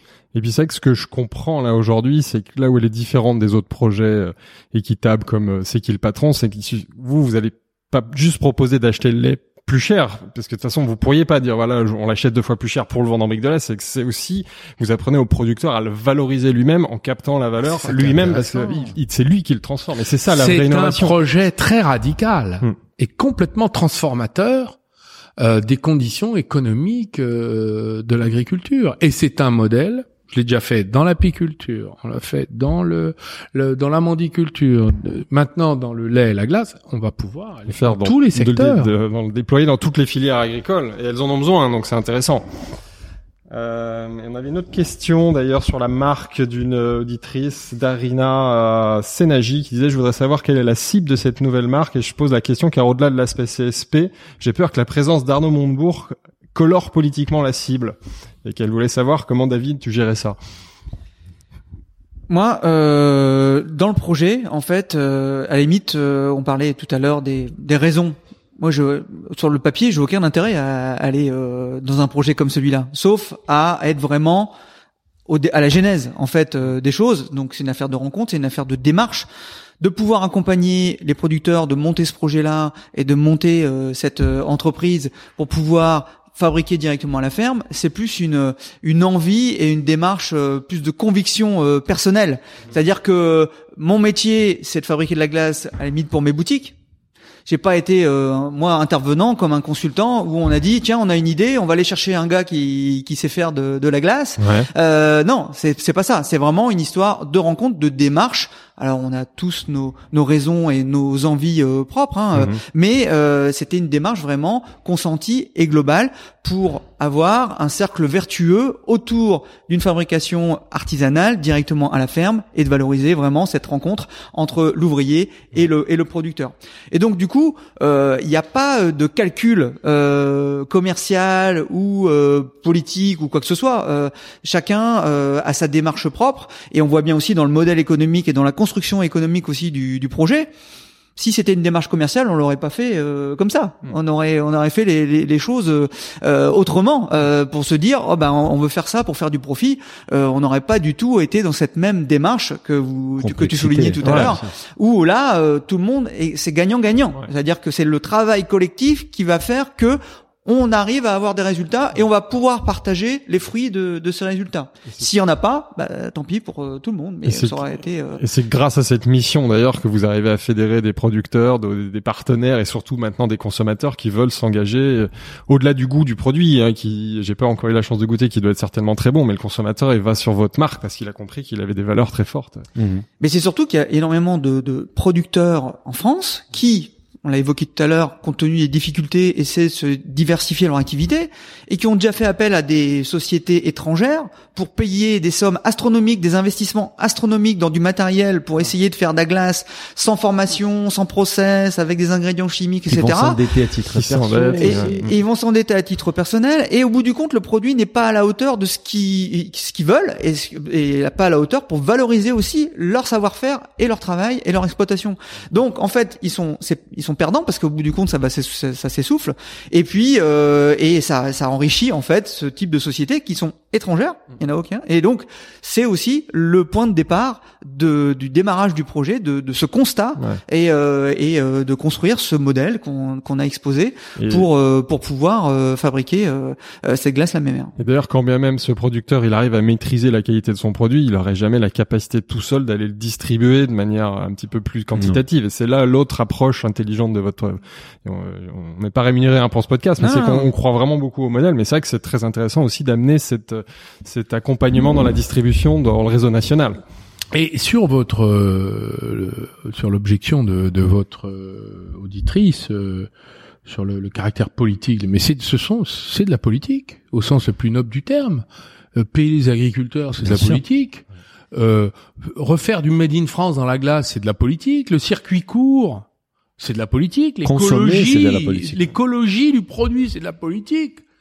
Et euh, mais c'est comme un journal a écrit, je crois que c'était Le Monde, dit les glaces politiques d'Arnaud Montebourg. Oui, pourquoi? Parce qu'il y a une politique. vision derrière qu'on met en pratique. Donc il n'y a pas d'incohérence de et de mensonge dans cette histoire. Il y a juste que c'est ce qu'il faut faire Ouais. aujourd'hui. Alors, euh, je dois vous dire que j'avais lu un très bon article dans la Harvard Business Review, à laquelle je suis malheureusement maintenant depuis trop longtemps abonné. Je devrais pas trop lire, mais c'est très intéressant euh, sur euh, la question des marques euh, clivantes. Mhm. Les marques clivantes sont celles qui recueillent le plus d'adhésion, Mhm. parce que ceux qui aiment s'affrontent avec ceux qui n'aiment pas. Et donc, ça diminue le nombre d'indifférents. Donc, à chaque On fois parle. que vous perdez quelqu'un parce qu'il vous aime pas, bah, vous gagnez quelqu'un parce que finalement, vous avez compris que quelqu'un sortait de l'indifférence grâce à celui qui vous aime pas pour entrer dans Mm. l'adhésion. Ouais. Donc, finalement, la marque clivante, si la même mère pouvait être une marque clivante, on gagnerait encore plus de clients. Vous voyez? Peut-être avec la couleur C'est notre politique. vision du marketing. Aucune concession.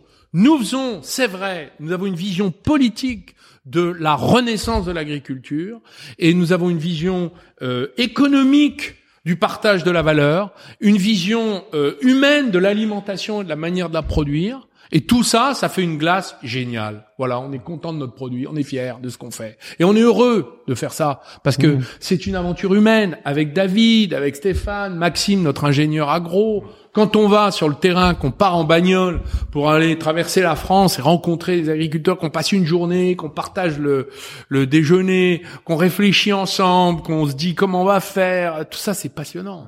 Donc ça, bon, pour moi, j'ai pas changé. euh, Quand Oui, je bah là, faisais de on- la politique, je on- faisais du terrain, je passais on du temps dans les fermes. On reconnaît l'intonation. Eh bien, là, là, là, vous avez en face de vous un homme heureux.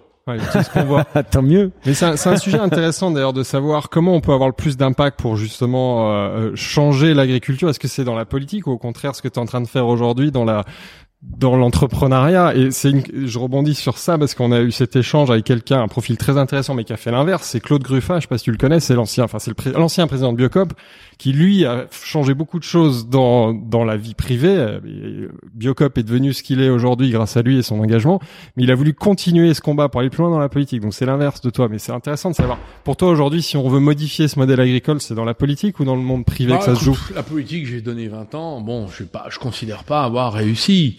En revanche, bon, euh, c'est toujours très ample, très large. On fait des grands discours, très bien.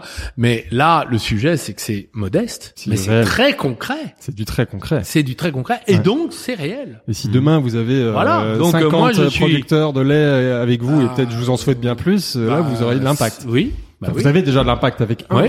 mais- Ouais, bah exactement. Ouais. C'est ce qu'on fait. et peut-être plus que construit. certains politiques, malheureusement. Écoutez, Après, je laisse pas- le soin euh, finalement euh, aux observateurs de dire euh, ce qui est le meilleur. Pour moi, c'est différent et complémentaire. C'est pas l'un ou l'autre. Ça peut être les deux dans une vie. Bah, c'est ce que j'ai fait les deux. J'aurais fait les deux dans ma vie. Je pourrais mourir en me disant, bah, j'ai servi à quelque chose sur cette terre. Et, et si on revient donc sur la partie financement, on a on a évoqué donc les montants des 300 000 euros euh, pour installer euh, l'équipement dans la ferme pour que l'agriculteur puisse commencer à produire lui-même. Ces financements, euh, cet argent est apporté par la holding, donc la mémère.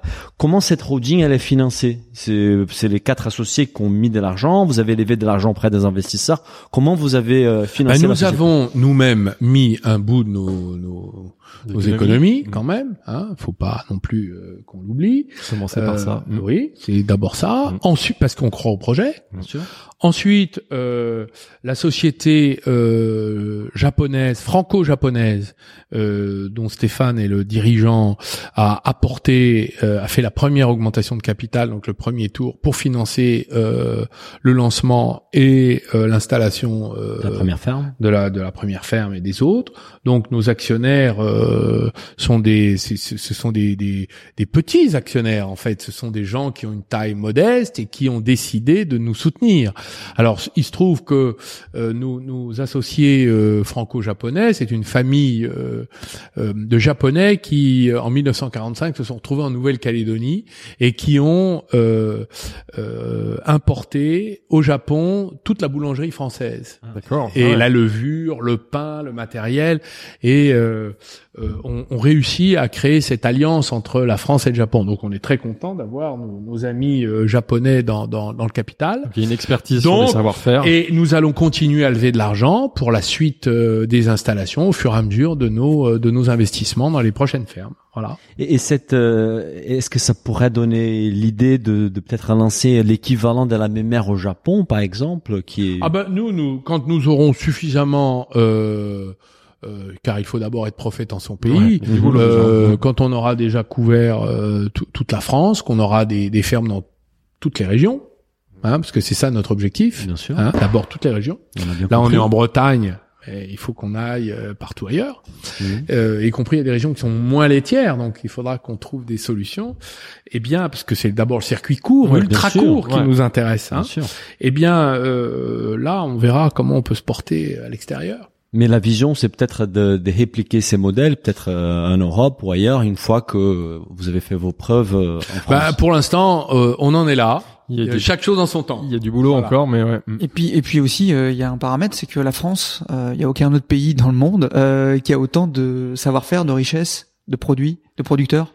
Euh, en termes de variété et en termes de qualité aussi, on a un pays exceptionnel. Tu veux dire Donc- dans le lait au-delà du lait, justement, dans, du dans lait, toutes les euh, autres filières. ouais, dans, dans- dans- dans toutes les filières. Donc la France est déjà un terrain de jeu euh, énorme. Donc Ouais, déjà, après, après le miel, les amandes, le lait, il y a certainement plein d'autres choses à aller explorer. Passionnant d'ailleurs. Bah justement, on va parler de la, suite. ouais. On a une rubrique dans ces podcasts qui, bah, c'est quels enjeux pour la suite. Et en plus là, c'est notre première premier podcast post-Covid, post-confinement. Donc je pense que ça prend encore une autre ampleur. Euh, déjà pour commencer, quelle est un peu votre vision pour la mémère? On a un peu évoqué, mais la mémère d'ici 5 à 10 ans, comment vous imaginez la mémère euh, plus tard? Vous êtes d'accord, David. Alors, à David, tu commences. Qu'est-ce que t'en penses, David d'accord. Alors moi, je, moi, mon œil tec- technique, hein, euh, je pense qu'il y a des choses à développer, euh, d'autres choses à développer ou d'autres partenariats autour, euh, autour euh, d'autres savoir-faire, euh, d'autres producteurs. Euh, je pense qu'il y a Par une exemple extension. Bah, par exemple, euh, par exemple, autour du fruit, par un peu, Des par exemple, sorbets. autour, voilà, ou, ou autour de, de, de desserts euh, qui sont euh, laitiers, euh, qui peuvent aussi être produits directement sur l'exploitation. Il y a des choses qui sont réalisables de façon artisanale sur le même Avec modèle les mêmes équipements que vous avez à avec les mêmes équipements ou avec une petite extension modèle, ouais, euh, sûr, voilà bien sûr. donc euh, dans ce domaine de la glacerie par extension c'est la glacerie c'est la pâtisserie c'est voilà il y a énormément de choses à faire C'est la euh, transformation sur les sites de production. dans la transformation directement sur l'exploitation. Donc là, on Ouais, a un, un terreau euh, très important de possibilités. Je, je reviens à ce que je disais tout à l'heure. La France a des richesses énormes. Donc euh, euh, avec cette démarche, je pense qu'elle est reproductible sur d'autres d'autres d'autres produits, d'autres modèles. Euh, voilà. Donc c'est pour moi, c'est comme ça que je vois les choses. Mais après, on a déjà du travail à développer, étoffer la gamme euh, avec de nouvelles saveurs, euh, aussi pour correspondre aussi à des demandes euh, croissantes et puis aussi montrer qu'on est en, en pleine évolution euh, au niveau de la recherche, au niveau euh, des ingrédients, au niveau de, des produits qu'on va pouvoir proposer dans toutes dans tous les magasins et dans toutes les les partenaires qui nous suivent. Donc si on, si on synthétise, en fait, c'est un développement à la fois géographique avec des nouveaux producteurs qui vont arriver euh, et qui vont pouvoir produire ça localement, mais aussi euh, une, élargir un peu l'offre avec des- peut-être des nouvelles références, des nouveaux produits qui viennent enrichir tout ça. Toi, Arnaud, comment tu vois Bah, les- Pareil, même vision. euh, moi, J'espère. bah, oui, on est, on est, on est en ligne. euh, c'est sûr que euh, déjà euh, réussir le lancement, Mhm. ça fait deux mois. Mhm. Hein, c'est quand même pas mal, hein, euh, ce qu'on a déjà fait. euh, et maintenant, euh, élargir et, et surtout euh, construire notre notre euh, nos, nos associés nos associations futures avec des paysans euh, Bien sûr. et c'est ça que je fais en ce moment. On a dès qu'on a pu déconfiner, j'ai pris la bagnole et j'ai commencé à aller voir tout le monde, Ouais. tous ceux qui nous avaient demandé. Et là, on- ça recommence, les candidatures là, il y a- arrivent. il y a beaucoup de Bah candidatures. oui, il y a des candidatures et on, il y a toujours, il y a, il y beaucoup plus. de choses à discuter. Puis c'est pour pour un paysan, euh, c'est une c'est un bouleversement, donc il y a besoin de, de réfléchir. Mhm. Et nous aussi. Mhm. Donc c'est de se revoir, se de voilà. discuter, Donc ouais. ça, c'est le, c'est, c'est la même ère. Personne euh, dans, dans, dans, il y a que nous pour faire ça, parce qu'on aime ça. On aime le terrain, on aime les gens, on a, puis on est, on est amoureux de l'agriculture, on est, on est passionné des, des- de, de, de ce métier d'agriculteur. euh, Puis franchement, on a envie de, on a envie de travailler avec eux, de les aider. Enfin, il y a quelque chose quoi. Il y a un- Mhm. c'est affectif ce, ce- Bien sûr. On a un job euh, affectif là. Bien sûr. Vous voyez? Donc ça, c'est, c'est un peu ce que dit David. On a, on a. Et, et justement- On a, on a de grandes ambitions pour la Et- mer. et en fait, en fait, on a de grandes ambitions. Ouais, on l'a senti. si je suis agriculteur et je souhaite me candidater, comment ça marche en fait? Je vais Bah, sur faut le site nous écrire sur le site la même D'accord. euh, ou me mettre un message sur LinkedIn. euh, ça marche très bien, je les lis. et J'essaie de répondre, j'en ai tellement, mais euh, c'est tout à fait possible. Voilà. Ah, super. Bah, le message est passé. Justement, on avait une, une question, on l'a un peu évoqué de Christophe euh, Pointeau sur LinkedIn euh, pour euh, pour toi Arnaud. Après les amandes, le miel, la glace, quels sont les autres produits français qui ont besoin d'être mis en valeur, relancés, modernisés et où il y a des opportunités de développement et quelles sont les recommandations pour quelqu'un qui souhaiterait se lancer pour créer ou reprendre une entreprise euh, existante Ben, je, je dirais à Christophe, Christophe, ouais. euh, il va dans un supermarché Mhm. et il prend tout ce qui est d'importation, Ouais, voilà. voilà, et il s'interroge pourquoi on le ferait pas en France? Hmm. Je parle pas de ce qui est exotique, ce qui pousse pas, mais tout le reste. Pourquoi même, c'est que bon, Pourquoi ça n'est pas fait en France Ouais. et, et, et il faut reprendre. faut aller dans un supermarché, dans le rayon alimentation, c'est énorme, gigantesque. Pourquoi on le fait pas en France Sur sur une autre méthode. C'est ce qu'on a fait nous. bien sûr. Voilà, le miel, les amandes, la glace, et il y en aura plein d'autres. J'en ai un pour vous. On était, euh, on était avec euh, les présidents des Kibio qui, qui portent différentes marques, notamment Priméal, qui est une marque très forte dans les bio. Et, et un de ses produits phares, c'est la quinoa, Ouais. qui vient des Par Bolivie. exemple. Et là, Et bah, pourquoi ça pousserait pas ici Ça bah, pousse, hein, il y, y y en a. Maintenant, on en pousse, pousse, ouais, on et ils commencent à faire des faut- tests aider, Camargue, ouais. en rotation avec les riz. Donc, euh, par les, exemple, Français, les Français en consomment de plus en plus. Et le bilan carbone, très est- bon. ouais, Ouais, c'est très très bon pour la santé, mais le bilan carbone, il est catastrophique. Donc il y a un vrai sujet de ramener du quinoa en France. c'est La production du quinoa en France. Et, et- et justement, on parle de la. euh, je pense que c'est quelque chose dont tu fais souvent référence, Arnaud, c'est la démondialisation. Euh, et là, on a eu un épisode quand même qui nous qui va nous marquer, euh, qui a marqué l'histoire de, de l'humanité euh, moderne au moins. Comment tu vois un peu l'évolution de, de, de la démondialisation Bah, après c'est Covid ça, c'est- les glaces euh, C'est circuit court, c'est des euh, glaces bah voilà, démondialisées. on est d'accord. On va C'est pas les faire venir de la glace voilà. du fin fond de l'Allemagne euh, ou d'Angleterre. À quoi ça sert On peut la sûr. faire là. Tout ce qu'on peut faire là, faut le faire. Et trouver, améliorer le modèle économique pour que tout le monde puisse en vivre. Mhm. Voilà, c'est tout. C'est ça, c'est tout ce qu'on peut faire ici. Faut pas le faire ailleurs. Bah, il y a de quoi faire. Hein. On est d'accord. Après, ça, Dans a- l'industrie, dans l'agriculture. D'ailleurs, c'est pas moi qui l'ai dit, c'est Keynes, un grand grand penseur de l'économie qui a sauvé euh, l'économie américaine puisqu'il a inspiré euh, le New Deal de, de Franklin Roosevelt, président américain des années 30. Et donc euh, c'est euh, c'est finalement euh, c'est comme ça qu'il faut voir les choses Mhm. dans l'industrie, l'agriculture et même les services. Je suis 100% d'accord avec toi, mais la, la globalisation nous a éduqués à avoir accès à des choses à pas cher, et donc les consommateurs aujourd'hui, on doit les réapprendre à consommer différemment. Mais est-ce qu'on pourrait faire le tri entre euh, dans tout ce qu'on consomme et qui est inutile? Est-ce qu'on pourrait Bien imaginer Et d'ailleurs, je crois qu'aussi tout le monde a réfléchi Voilà, sur l'acte de consommer. pendant Se nourrir mieux en payant le prix de l'alimentation, en payant le prix du travail de l'agriculteur, c'est plus important. De quoi on a besoin? On a besoin de se nourrir, de se loger, Mhm. de se soigner, de s'éduquer. Ça, c'est fondamental. Voilà. Bah, travaillons déjà là. Après le reste, on va s'arranger. Hmm. D'accord? Et de se transporter pour faire tout ça. Mhm. Bon. Donc, faisons déjà l'essentiel. Et quand on regarde l'essentiel, bah, les Français ont commencé à se rééduquer euh, en se désintoxiquant euh, de l'achat inutile. Euh, et, et, et là, il se passe des choses quand même. Mhm. L'alimentation dans les années 60, c'était 25% du pouvoir d'achat d'un ménage moyen français. Dans les années 2020, c'est 15%. Bah, faudrait pas remonter un peu On est d'accord. et diminuer le prix du logement parce qu'il y a un petit sujet là. On dépense trop d'argent dans le logement et pourquoi? Parce que tout le monde est concentré dans les mêmes endroits où il y a une flambée du prix de l'immobilier alors que les prix s'écroulent partout ailleurs. Hein Vous voyez ce que je veux dire pour le télétravail et augmenter le pouvoir d'achat pour pouvoir mieux se nourrir. Ben voilà, donc c'est le circuit court. Donc on peut imaginer, moi je serais euh, un dirigeant gouvernemental aujourd'hui, je travaillerais à diminuer le prix du logement et augmenter le prix de l'alimentation. Mhm. Voilà. Au lieu de faire toujours l'inverse. Mhm. C'est ce qui s'est passé depuis 30 ans. On est. Les prix logement explosent et on subventionne les gens pour qu'ils puissent se loger. Et, et pendant ce temps-là, on laisse mourir l'agriculture et on importe la- l'alimentation. C'est absurde. C'est ça la démondialisation.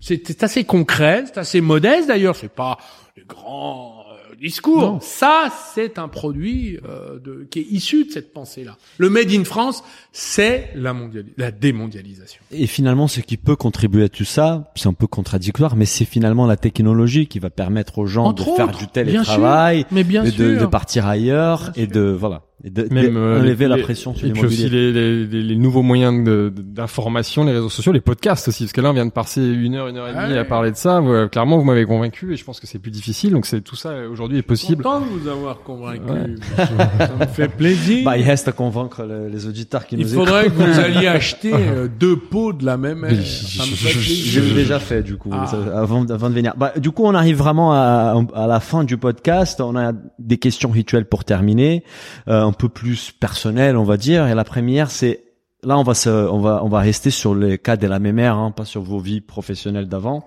Quel était depuis les lancements ou depuis les, les démarrages du projet les plus gros échecs ou apprentissage que vous avez vécu et la plus grande fierté réussite avec ces projets? David?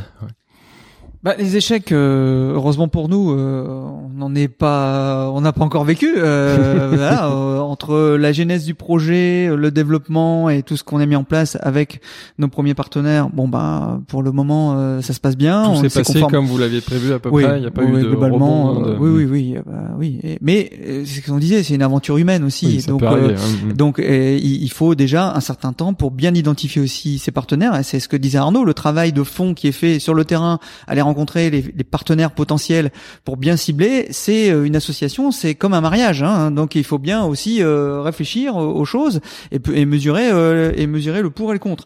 Donc là-dessus, j'allais dire pas pas d'échec. Euh, et, euh, et la plus grande fierté, bah, c'est d'avoir euh, mis à jour ce, ce projet, parce que entre l'idée et la concrétisation, c'est une affaire de, de compétences. Et l'association de toutes les compétences euh, de, de toute l'équipe euh, pour construire et mener à bien ce projet, bah, ça c'est déjà une, une belle fierté. Combien de temps entre la, la première idée et, et- et les lancements euh, Un an. Oui. Un an. Petite va. On a mis un an pour monter tout Mm. ça. C'est pas mal. Et toi, Arnaud, tes fiertés, tes Bah, les échecs, euh, comme dit David, euh, pour l'instant, on en a, C'est jeune. on les a évités. Mais euh, la question humaine, elle est centrale. C'est là que que ça marche ou ça marche pas. Euh, pour moi, c'est là quel point de fra- fragilité de tout ça. C'est que ça repose sur des gens qui qui qui ont euh, des affinités électives, comme disait Goethe. Mhm. C'est des c'est des atomes crochus. Mhm. Voilà. Euh, ça, c'est la fragilité, mais en même temps, c'est la force. Voilà. Euh, bah, les, bah, la fierté, c'est qu'on a, on est des gens très différents. Euh, David, euh, euh, Stéphane, Maxime, des gens très différents. Ouais. Et depuis le début, ce qui nous nous a propulsé, c'est l'idée. Hmm. Une idée emmène des gens très différents pour transformer la société de façon très micro, mi- mi- invisible, hein, c'est minuscule, mais donc une idée peut faire beaucoup de choses. Voilà. Et ça, c'est notre fierté ouais. à nous tous. Et franchement, les rencontres ont été, euh, c'était fantastique. Voilà. Voilà. On a, on a une autre question rituelle dans le podcast. Bon, vous êtes tous les deux des entrepreneurs de la bouffe maintenant. Enfin, vous y êtes depuis longtemps même. Quel, conseil vous donneriez à des entrepreneurs qui veulent se lancer dans le secteur de la bouffe Justement, c'est. Enfin, je vais pas répondre à votre place. Enfin, quel conseil vous donneriez? Bah, David. Ben beaucoup de travail déjà. Euh, donc de la passion au départ, parce que c'est vrai que beaucoup de gens s'improvisent entrepreneurs dans la bouffe ou euh, dans les, dans les domaines de l'alimentaire, soit par plaisir, euh, par affinité, parce que à la maison on aime bien faire euh, à manger pour euh, pour les copains, ou on est passionné de pâtisserie, ou voilà. Donc et entre la réalité, le plaisir et la concrétisation et le quotidien, ben, je peux vous dire que c'est beaucoup de difficultés, euh, beaucoup d'échecs. On parlait d'échecs, beaucoup d'énergie euh, dépensée, euh, surtout dans la conjoncture actuelle où euh, on a des difficultés euh, qui sont là hein, euh, depuis des années. Bon, voilà, il y a, y a quand même des difficultés à, entreprendre, même si on a un beau, je répète, on a un beau pays, mais c'est quand même très difficile de, de, de, de creuser, de faire son trou et de pouvoir construire une entreprise. Et puis après, avec les événements qu'on a connus là récemment, ben, ça met une deuxième, une deuxième claque, on va dire, qui peut être vraiment mauvaise et qui peut euh, casse- casser carrément cette dynamique euh, qu'on peut avoir dans les entreprises. Donc, euh, il faut bien cerner les choses, bien. Et moi, je le, le dis aussi aux jeunes ou aux moins jeunes. J'ai beaucoup de beaucoup d'adultes en reconversion qui viennent se former également Ouais. pour s'installer, euh, qui ont le projet de s'installer. Je leur dis réfléchissez bien à ce que vous faites, euh, comment vous le faites, prenez le temps cernez bien les choses, n'ayez pas peur de demander ou de me demander aussi le recul, mon recul sur euh, une exploitation, les coûts, euh, parce que bon, il y a toujours des choses qui sont induites ou qu'on ne voit pas. Voit Euh, on voit l'aspect euh, passion justement, l'aspect euh, valorisant, mais on voit pas l'arrière et les difficultés. Et, et donc ça, cernez bien les choses euh, avant de vous lancer, parce que euh, bah, quand on est parti, euh, on peut pas s'arrêter. Il hein. faut regarder droit devant et il faut foncer. Donc euh, voilà, ce seraient mes, mes conseils euh, principaux. Je dirais à un jeune entrepreneur euh, qui, qui se lance dans l'alimentation, je dirais l'amour du produit. Il y a que ça qui compte. L'amour du produit, euh, tout savoir, tout comprendre, et puis l'améliorer. Voilà. Euh, dans sa qualité euh, intrinsèque, mais également gustative. Donc voilà, je, je, c'est, c'est- je dirais que ça doit être le, le, le karma, le- l'obsession, le mantra, Bah, l'obsession du, du de l'entrepreneur. Ça, ça tombe bien parce que notre dernière question, c'est justement un bon plan bouffe. Et vous êtes tous les deux des, des passionnés, des amoureux, des bons produits. Donc, est-ce que vous, est-ce que vous avez découvert des choses récentes, soit bah, restaurant non parce qu'ils étaient fermés, peut-être un livraison, mais je sais pas des livres, des podcasts, des séries, des films, quelque chose qui vous a changé votre façon de voir les choses dans l'alimentaire, dans l'alimentation. euh? Euh, Je citerai moi le, li- le, le film euh, d'Édouard Bergeon qui a qui a bouleversé euh, la Et province. Canet. Pas assez de Paris, euh, joué par euh, Guillaume Canet au nom de la terre. C'est un film que tous les Français devraient aller voir Mhm. parce qu'il dit beaucoup de ce que euh, nous n'avons pas vu, pas abandonné. Il, y a- il doit y avoir maintenant euh, un sursaut euh, en faveur de l'agriculture française. Il faut maintenant euh, changer de- d'attitude. Et donc ça concerne tout le monde. Voilà. Et donc euh, si j'avais un conseil à donner, prenez-le film. prenez-le en VOD. Et toi, David? Bah, c'est vrai que ce film m'a m'a aussi touché, même si moi, dans, de par ma femme, euh, donc mes beaux-parents sont d'anciens euh, à la retraite, d'anciens exploitants, euh, et ils ont été éleveurs. euh, donc du coup, ce domaine-là, euh, je l'avais vu moi d'un de mon œil, mais euh, la réalité, la difficulté, c'est vrai que ça a été mis euh, vraiment euh, en avant dans ce dans, dans ce film. Et puis euh, bon, après, euh, c'est vrai que si j'avais euh, moi des, des choses que je retiens, c'est vraiment les initiatives locales. Moi, je- et c'est vrai que je vois beaucoup de choses dans les Hauts-de-France. Hein. Moi, je suis Mhm. issu des Hauts-de-France. Est-ce que tu peux en mentionner quelques-unes des, des bah, choses ne- serait-ce que Lille, moi ou- le, le plaisir que j'ai à aller dans les estaminets flamands euh, vraiment les voilà les, les vrais estaminets où on travaille euh, le produit directement euh, où on a vraiment des spécialités euh, locales et euh, et c'est une richesse culturelle et gastronomique énorme et donc ça c'est vrai que je prends beaucoup de plaisir à la fois à y aller et aussi à emmener bah, des, des, des, des- des amis ou de la famille qui, qui Bah, viennent euh, Justement, cette année, je pense que la majorité de nous, on va passer nos vacances en France. Donc, pour ceux qui partent à Lille euh, cet été, est-ce qu'il y a des endroits euh, concrets que tu pourrais recommander euh, Bah, autour autour du mont du du mont, du mont Cassel hein, no- notamment il y a plein d'estaminets euh, flamands on est vraiment frontalier avec la Belgique donc il y a Ah. énormément de petits euh, euh, estaminets qui sont vraiment typiques de flamands et euh, et là bon euh, voilà il y a, alors les noms sont un peu complexes hein, même si euh, mon nom est, est flamand mais on euh, va les mettre sur les sites. Après, on va voilà, les chercher. voilà. T'inquiète. Je vais regarder vérifier mais, euh, l'orthographe. déjà la prononciation et l'orthographe euh, c'est très extrêmement complexe. Mais voilà, il y a des richesses et effectivement pour revenir à ce que tu disais, je pense que cette crise aura, au moins le mérite de remettre l'église au milieu du village, Mhm. euh, de revoir les fondamentaux aussi un petit peu des consommateurs et aussi d'aller en France, de, de visiter ce, ce beau pays, ces, ces terroirs, ces, ces agriculteurs, ces éleveurs. Il y a énormément de richesses, il y a énormément de choses à découvrir. Il faut pas aller euh, prendre l'avion, aller des milliers de kilomètres euh, pour se reposer, pour se ressourcer, pour découvrir des choses et prendre du plaisir aussi en famille. euh, en famille, il y a, je pense qu'il y a, il y a beaucoup de choses à faire euh, en France. Super. Bah, merci beaucoup pour votre temps. C'était un plaisir. Merci, Merci. à vous pour Merci. votre intérêt pour la mémère et, et bonne dégustation. Avec plaisir. Merci, à vous deux. Au revoir. Si le podcast vous a plu, n'hésitez pas à le noter 5 étoiles sur votre appli et surtout partagez notre podcast autour de vous. Nous vous invitons également à vous inscrire à notre newsletter pour recevoir les prochains épisodes. Pour cela, rendez-vous sur le site businessofbooth.com. À, À très bientôt.